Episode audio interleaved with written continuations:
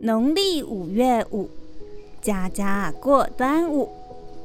Hello，我是猫咪记，在绘本村陪你日日阅读，创建生活新美学。听到今天的开头，小朋友你应该猜到要说什么了吧？没有错，今天要来介绍民俗节气——端午节。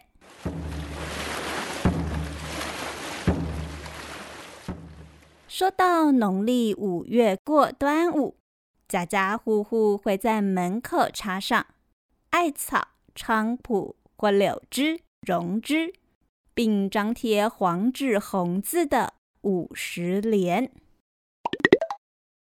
除了熟知的吃粽子外，佩戴香包，古里更有给小孩佩戴长命缕，并且饮雄黄酒。这里，猫咪记来小小科普一下：雄黄酒当中含有成分砷，砷是毒素的一种，不当使用是会中毒的，因此不建议自制雄黄酒。台湾民间信仰还流传神奇的午时水。午时水指的是端午节当天。上午十一点到下午一点间取用的水，有句俗谚这么说：“午时水饮一嘴，叫好补药吃三年。”午时除了喝水以外，还可以玩一项简单的游戏——立蛋。据说一整年当中，只有端午节的午时。不用小配包，也能轻松将生鸡蛋竖立在地上。端午节除了去病祈福意义外，还包含了纪念战国时代楚国爱国诗人屈原。屈原为国尽忠，却遭小人陷害，投汨罗江而死。人们赶着划船去救他。救不到，又怕他死后尸体被鱼虾侵害，用竹叶包裹米饭，植入江中喂鱼。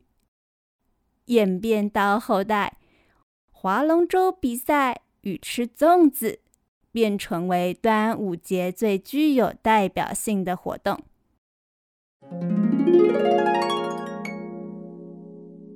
听到这。别忘了替绘本村节目点下订阅追踪。另外，猫咪记也为绘本村创立专属的网站及 Instagram，邀请大家透过节目资讯栏中的链接前往认识。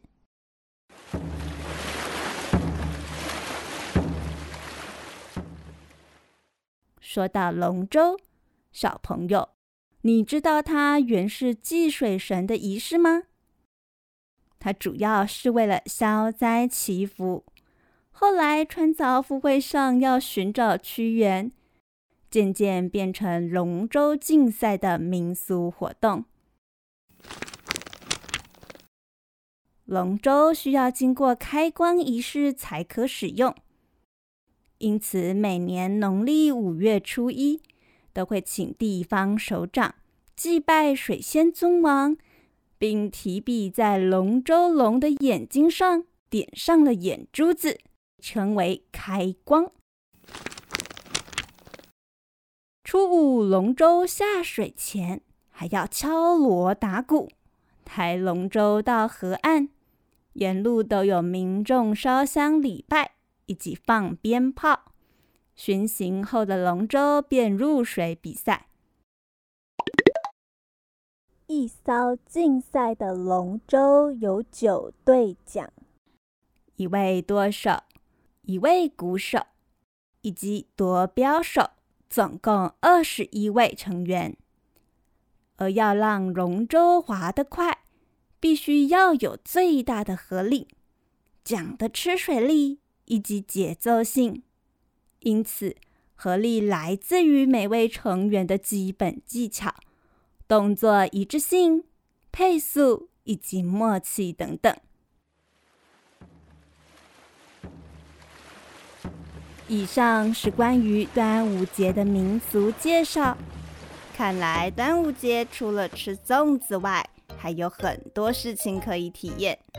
另外，猫咪鸡也要分享一段我从小听到大的俗谚，深感有道理。这俗谚是这么说的：“未嫁过里最早，怕球唔刚棒。”就是说，还没吃端午粽子前，冬衣是不能收的哟。我是猫咪鸡，日日阅读，创建生活新美学。下回节气相见喽，拜拜。